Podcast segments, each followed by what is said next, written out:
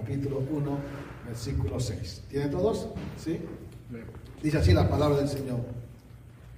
Si decimos que tenemos comunión con Él y andamos en tinieblas, mentimos y no practicamos la verdad. Pero si andamos en luz, como Él está en luz, tenemos comunión unos con otros y la sangre de Jesucristo, su Hijo, nos limpia de todo pecado. Vamos a orar. Padre amado, te amamos, te agradecemos por ser el Dios de luz, ese Dios santo a quien tememos, a quien amamos y a quien deseamos honrar. Y entendemos, Padre amado, que para tener comunión contigo tenemos que fundamentar nuestra vida en este concepto de que tú eres luz, en tu esencia eres puro, eres santo.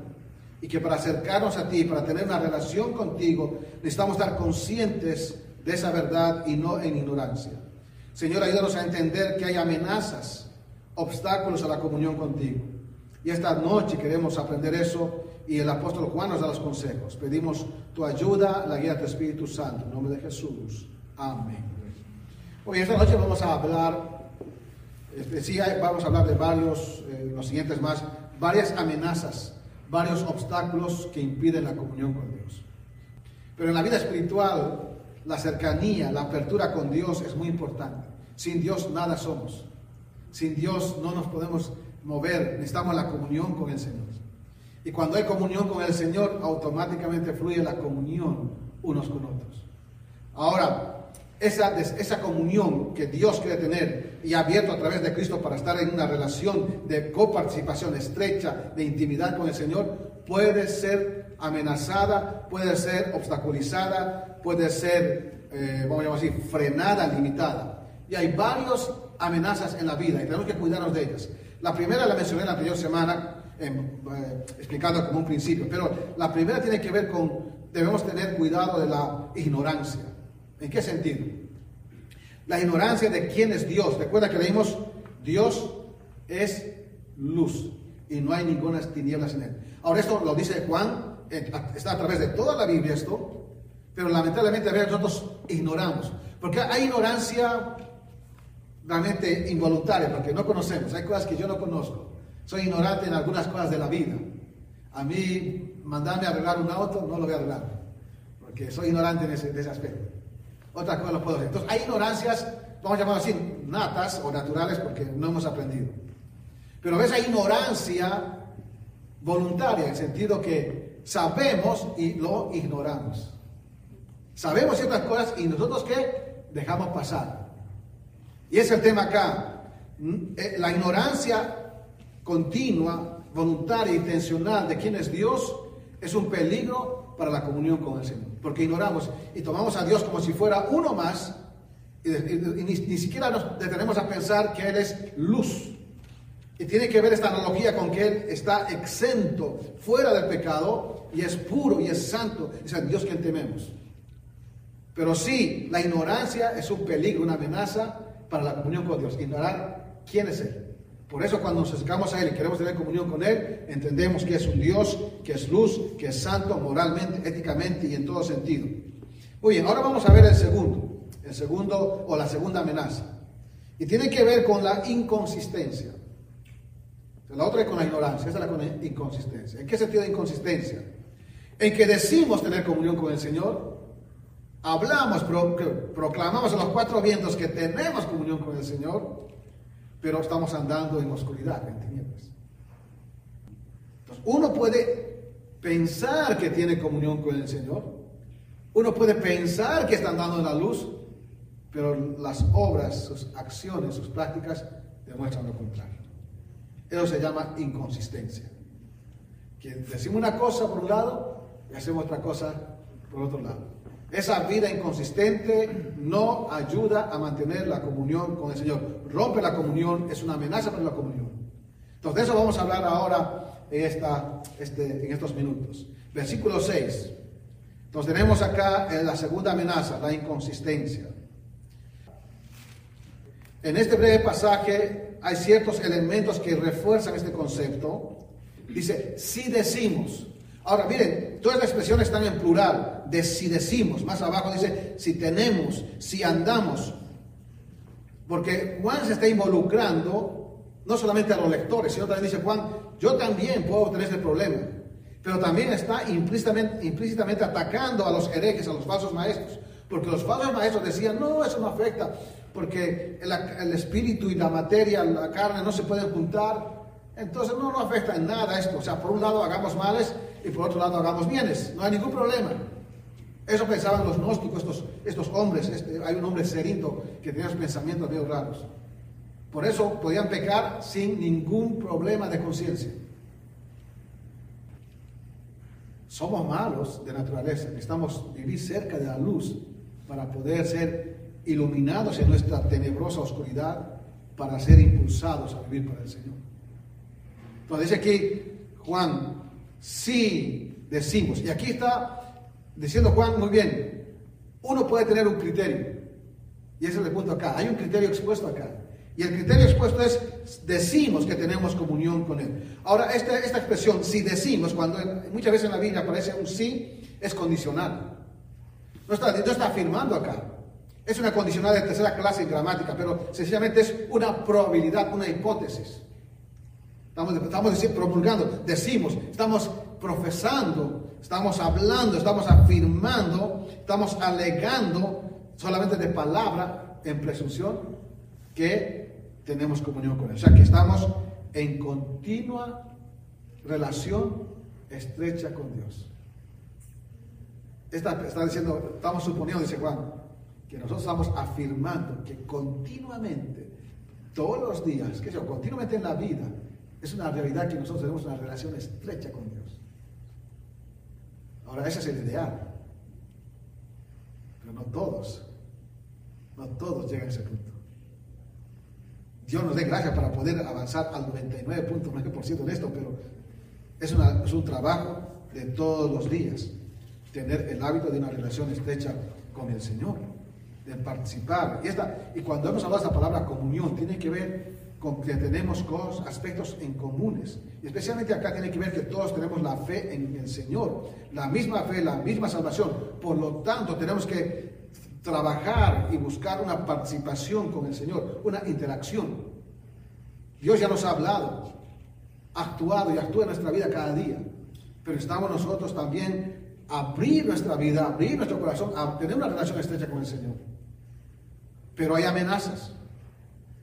Y la amenaza es la inconsistencia. Entonces, no nos tenemos que quedar solamente en decir la profesión de un punto de vista en la vida, de decir, tengo una relación con el Señor. Miren lo que dice, si decimos que tenemos comunión, mira, ¿con quién? Dice, con Él.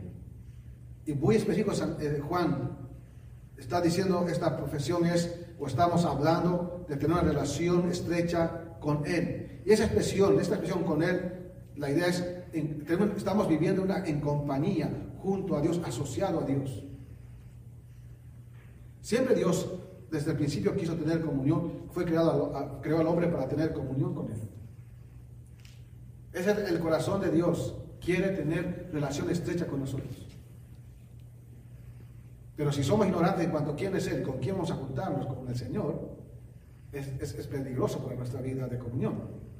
Y esta segunda manera es la inconsistencia. No queda solamente en decir, sino, miren, en medio de esta de este criterio hay una contradicción. Miren lo que dice Juan. Decimos que tenemos comunión con Él, pero dice y. Tenemos ahí esa conjunción y, aunque digamos, a veces se puede traducir como pero, porque es el contraste.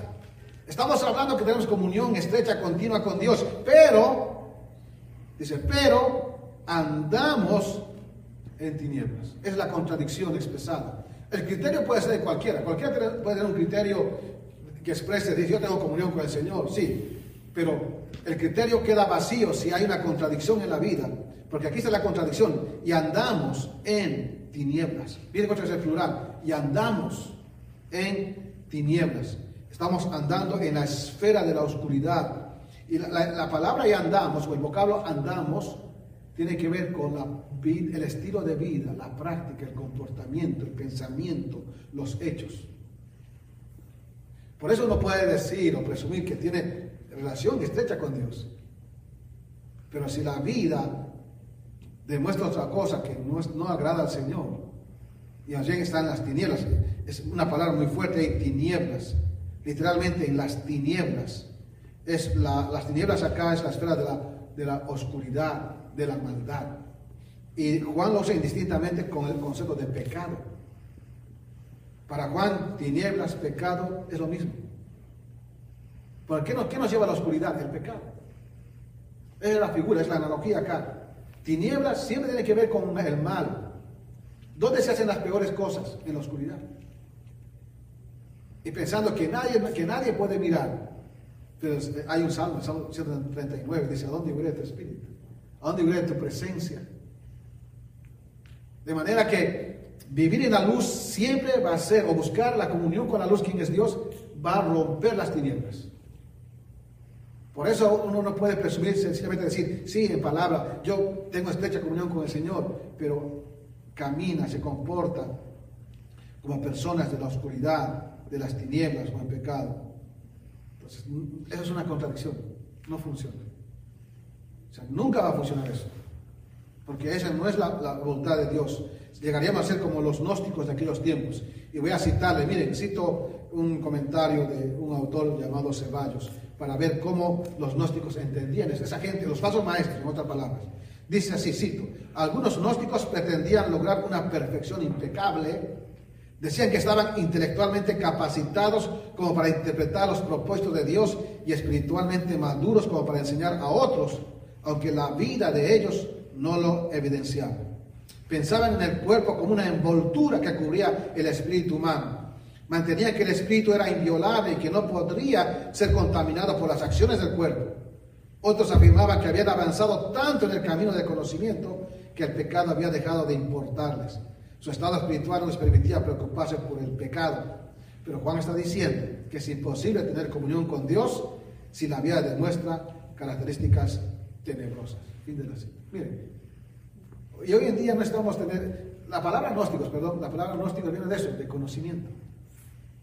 Esta gente pensaba que tenían mayor conocimiento en la parte del espíritu, así, pero podían hacer cualquier cosa con la carne, con el cuerpo. Y decían, no se puede mezclar, no afecta. De alguna manera, por eso pretendían lograr, lograr una perfección impecable en su mente, en su pensamiento, porque los hechos no eran así. Y pueden muchos creyentes pensar lo mismo. bueno, Dios, Dios sabe que somos de la carne, etcétera, etcétera, y podemos hacer lo que queremos. No es así. Todo acto tenebroso de las tinieblas afecta nuestro ser, nuestro ser completo. Nuestra mente, nuestro espíritu, nuestro corazón, nuestra conciencia, todo es afectado por el pecado. Usted lea cuando pecó David, cuando escribió el salmo donde pecó, dice, mi verdor, o sea, su, estado de vida se volvió en sequedades de verano. Estaba tan seco tan mal en su corazón, estaba tan vacío, tan cargado de conciencia, tan cargado de pecado, y aún de, cosas que le habían quedado en, en, su mente, en su corazón, por las cosas que había hecho. Y solamente la luz nos puede ayudar a vernos. Por eso la importancia de la comunión con Dios. Tenemos que estar en comunión cada día con Dios porque eso nos ayuda a vernos, evaluarnos y Dios nos alumbra y nos muestra qué áreas de nuestra vida todavía son partes tenebrosas. Por eso la importancia de la comunión. Pero hay amenazas. Y una amenaza es la inconsistencia. Entonces aquí hay una contradicción. Una contradicción que Juan está corrigiendo. Y luego va a ser Juan, uno puede tener un criterio, está bien, pero si se contradice está mal. Y Juan va a decir ahora, bueno, va a expresar de alguna manera una condenación. Miren lo que dice, andamos en tinieblas. ¿Qué pasa como consecuencia? Miren, aquí está la condenación. Y andamos en tinieblas, mentimos y no practicamos la verdad. O sea, aquella persona que dice en su, con su palabra, sí, yo tengo comunión con el Señor, pero vive de una manera que no honra al Señor, el tal que es mentiroso y no practica la verdad. Como dije al principio en la introducción, Juan es muy radical. Para Juan no hay puntos intermedios. O es blanco o es negro. Tú dices que eres cristiano, que tienes comunión con el Señor, andas viviendo desordenadamente en tinieblas, ah, eres mentiroso. Es la conclusión. Eres mentiroso y no practicas la verdad. Y creo que eso necesita mucha explicación. Pero dice, mentir, se incluye Juan, para incluir a los falsos maestros también implícitamente. Mentimos, mentimos. Esa palabra mentir es el verbo pseudómeta, la idea es de son falso, es decir, es falso. El mentiroso es falso, no es verdadero. La falsedad siempre se contradice y, y, no honra al Señor. Ser falso es la idea de este verbo, mentimos. Entonces, somos falsos, somos falsos. Y qué horrible es ver o encontrar algo que es falso. O sea, o que tú compraste algo que te vendieron como si fuera original, que te dieron algo falso. No sé si alguna vez le pasó, pero muchas veces a mucha gente, incluyéndome, compramos una cosa como si fuera original y cuando vamos a ver era falso, no era de verdad. Y claro, hay muchos creyentes así, que profesan ser cristianos, profesan tener comunión con el Señor, viven como quieren, son falsos. No estoy diciendo que somos perfectos, no estoy aquí diciendo que somos impecables, no. Pero conscientemente, de corazón, estamos buscando cada día la comunión con el Señor. Estamos tratando de salir cada día de las tinieblas, que cada día haya menos tinieblas en nuestras vidas y cada día estemos más cerca de la luz. Por eso mentimos, somos falsos. Claro, y es interesante este, este mentimos, este verbo tiene que ver, esta es una voz media, la idea, que la idea de este verbo es, no es porque solamente Dios lo declara que es falso, sino que uno mismo, por sus propios hechos, es la idea de la voz media, por las cosas que hace, se declara, se confirma a sí mismo que es falso. O sea, no necesito yo estar haciendo el examen. Él mismo, de sí mismo, por sus propios actos, se declara que es alguien que es mentiroso y que es falso. Se torna un mentiroso consciente de tal presunción, porque una cosa es su andar y otra cosa es su decir. Lo que revela realmente determina lo que habla es lo que hace. Es así en la vida. Lo que realmente determina lo que somos es lo que nosotros hacemos. Le dije, no somos perfectos. No estoy aquí hablando, apelando de que aquí somos perfectos al 100%. No, pero estamos conscientes de que necesitamos cada día más de la luz del Señor y nos esforzamos por cambiar. La segunda, la segunda condenación dice, y no, miren qué fuerte, enfático Juan, no practicamos la verdad, no practicamos, y esa es interesante esa palabra, ese verbo, no efectuamos, no creamos, no realizamos, no hacemos la verdad. Ahora, ¿qué verdad acá? Cuando hablamos de la verdad, la verdad tiene un solo concepto básico. La verdad es la realidad, o la verdad es aquello que se conforma con la realidad. Claro, cuando estos hombres decían, sí, vivimos en comunión con el Señor, estamos en su luz, pero viven desordenadamente cosas eh, oscuras, no hay verdad, eso no es la realidad, porque lo que dicen no se relaciona, o sea, no tiene congruencia con la realidad. Por eso dice, no practicamos la verdad. No practicamos lo que estamos profesando. La verdad en este contexto es lo que están profesando. Lo que, y también lo que ellos habían, habían recibido como enseñanza, que Dios es luz. Y que realmente, como Dios es luz, decimos que tenemos comunión con Él, está haciendo otra cosa contraria, entonces están rompiendo la verdad, la realidad. Esa es la verdad en este contexto la declaración de que Dios es luz y decir que uno está viviendo en comunión con Dios, pero está haciendo otra cosa oscura. De manera que dice, no somos practicantes de esa verdad que nosotros profesamos y la proclamamos a los cuatro vientos. No somos este, practicantes, estamos delante de Dios condenados y estamos en oscuridad. Entonces, ¿vieron? La inconsistencia es algo peligroso que amenaza la comunión con el Señor. Tenemos que esforzarnos como creyentes a esforzarnos en el Señor, ni siquiera en nuestra propia fuerza, sino en el poder y en la fuerza del Señor a poder vivir en la luz y tratar de cumplir lo que nosotros decimos que somos. Ahora, versículo 7. Entonces, hay una condenación acá. Ahora va eh, eh, Juan va a decir, muy bien, está bien, ya son declarados mentirosos, no practican la verdad, y va a decir ahora, miren, va a establecer una conducta. Va a decir cuál, cuál debe ser la conducta de aquellos que andan en luz, aquellos que dicen que tienen comunión con el Señor. Miren, versículo 7. Pero, otra vez hay este, una frase que es este, contrastiva. Pero, uno dice que anda en luz, pero está viviendo en tinieblas, es mentiroso y no practica la verdad, pero si, hacemos al contrario otra vez, dice, pero si andamos en luz, si andamos en luz, si caminamos, si vivimos, si nuestra forma de vida, si nuestro, lo que es nuestra, eh, nuestro estilo de vida, nuestra actividad diaria de vida, nuestra manera de pensar, cuando hablamos de la actividad de, la vida, lo que, la idea de, de, andar acá, andar no solamente es caminar, tiene que ver con todo lo que somos, porque nosotros andamos en la vida basados en un propio pensamiento, basados en nuestro propio criterio, basados en ciertas información que tenemos. Así nos manejamos en la vida. Así andamos. ¿Cómo andamos en la vida? Andamos de acuerdo a cómo nosotros pensamos de acuerdo a cómo sentimos, de cómo fuimos educados o cómo estamos creciendo en el Eso, eso digamos, es el, lo que nos guía, lo que nos conduce a vivir en esta vida, andar. Y claro, aquí dice Juan, pero si andamos, si nuestro comportamiento, nuestros hechos, nuestro pensamiento, todo lo que somos, dice, andamos en la luz, o sea, en la esfera, en el ambiente de la luz, es la idea acá. Y dice, miren, como Él está en luz. Recuerda que al principio empecé diciendo que podemos ignorantes de quién es Dios. Dios es luz. Y, dice, a la vez está en luz. O sea, Dios en, su esencia es luz, santidad pura. Pero también todo lo que lo rodea, toda su esfera, también está lleno de luz. Como dice en la Biblia, en su presencia, delante de Él, no puede haber ninguna cosa inmunda. Por eso los pecadores cuando, hombres de Dios, estamos hablando de hombres de Dios como Isaías, cuando vio a Dios en su, visión, dijo, ay, ay de mí, soy hombre muerto.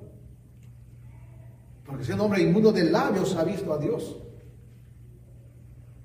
Esa es la comisión que tenían estos hombres porque sabían quién era Dios. Porque no solamente Dios en su esencia, es, en su naturaleza es santa o pura, sino también todo lo que lo rodea. Por eso tiene a su alrededor santos ángeles. Está en su santo trono.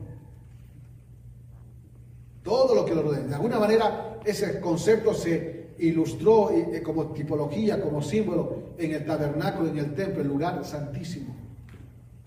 El tabernáculo y el templo tenía un lugar santo donde estaban una mesa, un candelabro y otras cosas, pero había otro, como otro cuarto, vamos a al fondo, o sea, al final, era el lugar santísimo. Y allí no entraban todos, ni siquiera cada día, una vez al año. El sumo sacerdote con la sangre del sacrificio y con sus vestiduras sacerdotales y tenían las campanitas. Y a veces entraban con una cuerda. Porque si el hombre estaba mal, moría en instante. Y claro, por eso todos, yo creo que escuchaban las campanas mientras se movía, hacía sacrificio o derramaba la sangre. Si el hombre estaba mal, afectaba la moría y lo tenía que estirar, lo tenía que sacar. Ahí en ese lugar santísimo estaba el arca del pacto con dos querubines con las alas extendidas, proclamando la santidad de Dios. Y aun cuando entraba el sumo sacerdote tenía aquí en su frente una, como una diadema donde decía santidad a Jehová. Es el Dios que estamos nosotros en nuestra vida. Tener comunión para que nuestras tinieblas cada día sean más iluminadas. Pues aquí, si andamos en luz, como Él está en luz. Es el punto de referencia. Como Él está en luz. Miren, Él está, ese verbo tiene que ver con una realidad continua. Él siempre está en esa esfera, esa realidad, en ese ambiente de luz. Nosotros como creyentes solamente reflejamos eso de manera temporal, porque somos seres temporales, seres temporales en luz, moviéndonos hasta que el Señor venga por nosotros y nos lleve a la gloria para participar de su gloria eterna. Pero estamos en relación estrecha con el Señor. Si andamos en luz, como está en luz, viene otra vez la condicional. Si nosotros realmente andamos en luz, no estamos diciendo estamos caminando perfectamente, porque andar en la luz no, no, necesariamente nos da automáticamente la santidad. No, la luz nos hace ver quiénes somos y eh, arreglamos para caminar más en santidad. La luz de por sí no santifica. Uno puede entrar en un cuarto oscuro y tener una linterna y no todas las cosas se ponen santas. Nos ilumina. Pues Dios es la referencia más grande de santidad. Entonces, cuando nosotros andamos bajo su luz, bajo su santidad, vamos a ir viendo qué nos falta a nosotros cambiar, qué nos falta mejorar, para que no seamos inconsistentes, para que no digamos una cosa y hagamos otra cosa. Entonces, es lo que Juan quiere de alguna manera enseñarnos y advertirnos. Entonces, cuando pasa esto, y Juan va a dar su carta así, vienen otra vez las consecuencias. Recuerda cuando uno dice un criterio y, no, no lo hace, hay consecuencias. Es mentiroso y no practica la verdad. Es lo mismo, cuando uno anda en la luz, camina en la luz del Señor, en sensibilidad, en comunión estrecha con Él, entonces también hay efectos, hay consecuencias. ¿Qué dice Juan? Si andamos en la luz como Él está en luz, ¿qué dice? Tenemos, miren otra vez el verbo plural, tenemos comunión unos con otros. Mira ese verbo, tenemos, tenemos. Ah, realmente ahora sí podemos decir que nosotros tenemos comunión. Ahora sí podemos decir y se mira, porque estamos andando en la luz, estamos viviendo las cosas bajo la claridad de Dios a sus ojos y estamos caminando haciendo cosas que le honran a Él. Entonces, claro, recién podemos concluir que tenemos comunión. ¿Vieron? Uno puede hablar, pero si no vive lo que habla, esa persona es mentirosa. Pero si andamos en la luz, ni siquiera estamos diciendo, nuestra vida está cada día sujetándose bajo la luz, la santidad de Dios, automáticamente se va a mirar, porque está reflejando luz. Y la luz en todo lugar brilla, siempre. Entonces dice Juan, tenemos. Ahora sí decimos que tenemos comunión. ¿Por qué? Porque estás viviendo en la luz. Porque estás viviendo a la luz de Dios. Estás cambiando, estás mejorando, estás siendo transformado. Tenemos comunión. Dice unos con otros. Claro, porque la relación con Dios también se manifiesta con los demás. Tenemos comunión unos con otros. Pues lo que es las relaciones mutuas, las relaciones de los hermanos en la fe. Mientras más los hermanos en la fe caminen en la luz, podemos tener mayor relación. El gran problema del cristianismo es que unos quieren caminar en las tinieblas siendo cristianos y otros quieren caminar en la luz. Eso nunca va a poder tener comunión. Es como aceite y agua, no se va a poder mezclar. ¿Cómo voy a tener comunión con un hermano que, uno que se llama hermano y no vive, no se esfuerza, no estoy hablando de perfecto, ni tampoco soy perfecto, no se está esforzando por vivir bajo la luz de la palabra de Dios? Porque parte de cómo Dios nos da la luz es por medio de su palabra. Miren el versículo 3. En esto sabemos que nosotros le conocemos. ¿Cómo? Si guardamos qué? Sus mandamientos. Versículo 4, el que dice yo le conozco y no guarda sus mandamientos, otra vez, el tal es mentiroso y la verdad no está en él. Pero el que guarda su palabra, en este verdaderamente el amor de Dios se ha perfeccionado. Por esto sabemos que estamos en el mismo.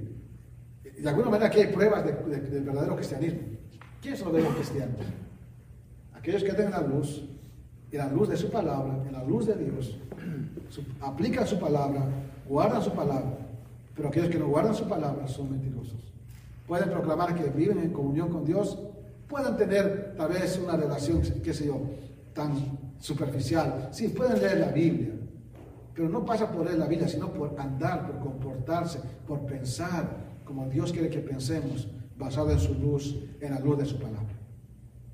¿Lo vieron? Entonces, cuando vivimos de esa manera, dice, tenemos comunión unos fue importante aquí como consejo, como aplicación, hermanos, cuán importante es pues, las relaciones de, amigos, de con quién voy a ser de influencia, quién va a ser de bendición para mí. Cuando uno está en comunión con el Señor, va a tener sabiduría para poder escoger aún con quién también tener comunión. Porque no todos andan en la luz. Peor los inconversos, están en las tinieblas ya por naturaleza. Pero hay muchos que se llaman cristianos pero todavía viven en las tinieblas. No se dan cuenta porque están ignorantes de la, luz del Señor, de quién es Dios. Pero dice aquí, si andamos en la luz, como Él está en luz, que dice, tenemos recién, recién tenemos comunión unos con otros.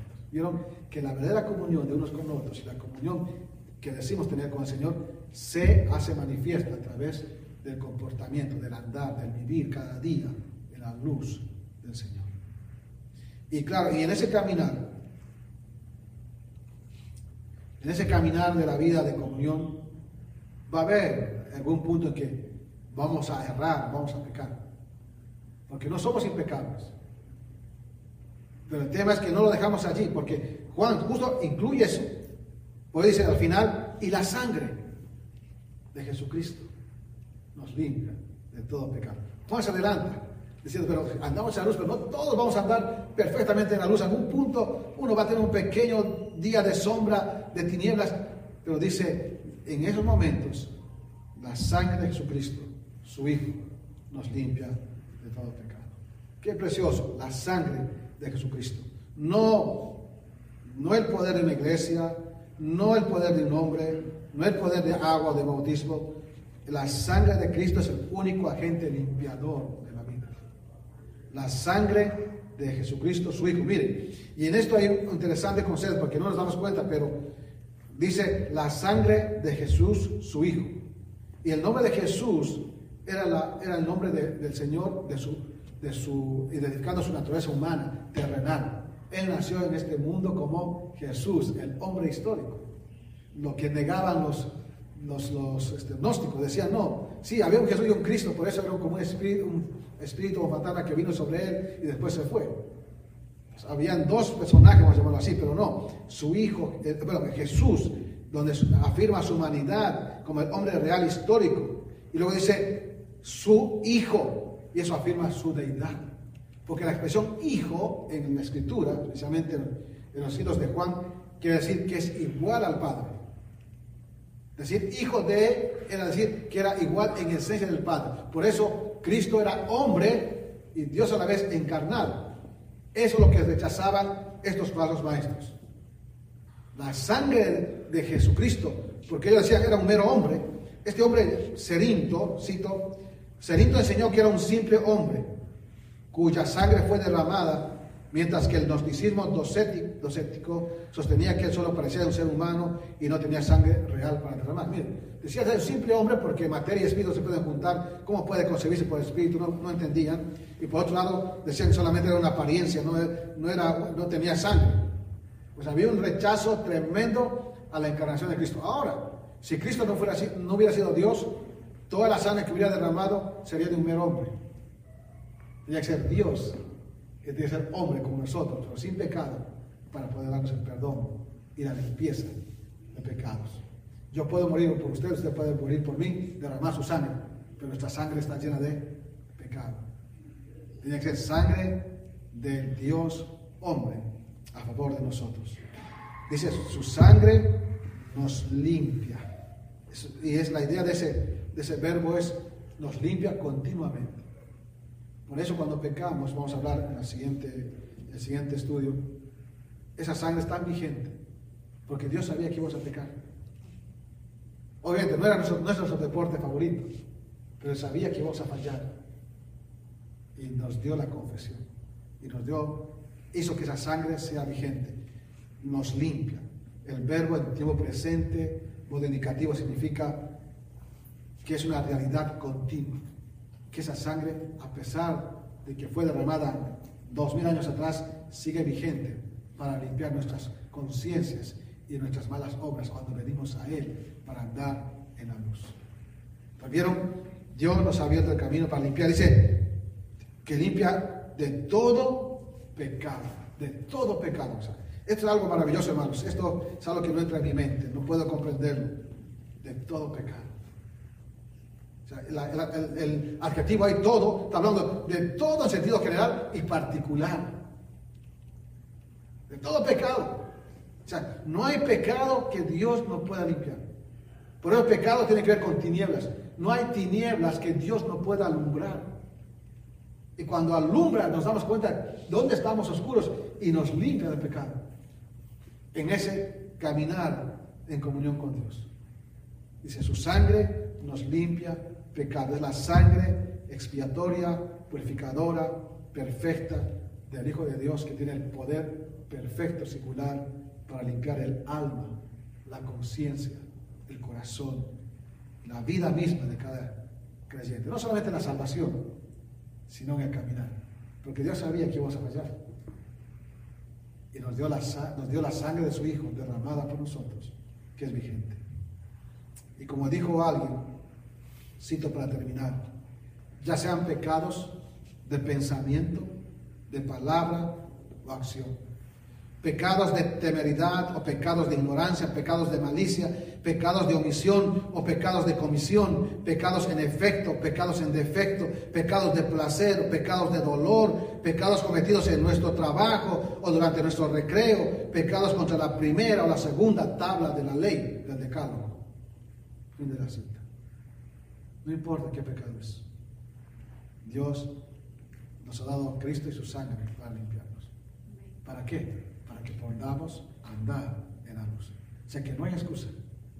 No hay excusa para que el cristiano sea inconsistente. Tiene que, tenemos que trabajar cada día. Si decimos que tenemos comunión con Él y andamos en tinieblas, somos mentirosos. Pero si vamos a andar en la luz, guiados por su mandamiento, por su palabra, examinándonos nuestras tinieblas, porque somos tenebrosos por naturaleza, y cambiando, tenemos comunión de verdad con el Señor nos está transformando y también tenemos el privilegio y la oportunidad de ser limpiados de nuestros pecados por la sangre de Jesucristo. Que el Señor nos ayude a mantener nuestra comunión con Él y que no seamos ignorantes ni inconsistentes en nuestra vida, que tratemos de ser consistentes andando en la luz del Señor y en la luz de su palabra. Oremos. Padre amado, gracias por esta tarde, gracias por tu palabra. Señor amado, tú sabías y nos conoces que somos tan débiles, tan faltos, y a veces tan ignorantes, voluntarios, conscientes. Sabemos quién eres. Oh Padre, danos sabiduría para andar bajo tu luz, andar en tus caminos, en tus mandamientos. Que podamos no solamente profesar, sino más que todo, que podamos actuar. Y también sabiendo que éramos faltos, que podíamos errar, pecar, Señor, tú nos has dado una sangre vigente y poderosa, una fuente purificadora vigente en el Calvario, que hasta el día de hoy se aplica a nuestras almas. Y no hay pecado, no hay penumbra, no hay tinieblas, no hay maldad que no puedas limpiar. Te amamos, te agradecemos por esta, por esta gran verdad, por esta obra tan especial en nosotros. Y danos de tu gracia para caminar esta semana Señor, como tú quieres, andar en la luz de tu presencia. En nombre de Jesús.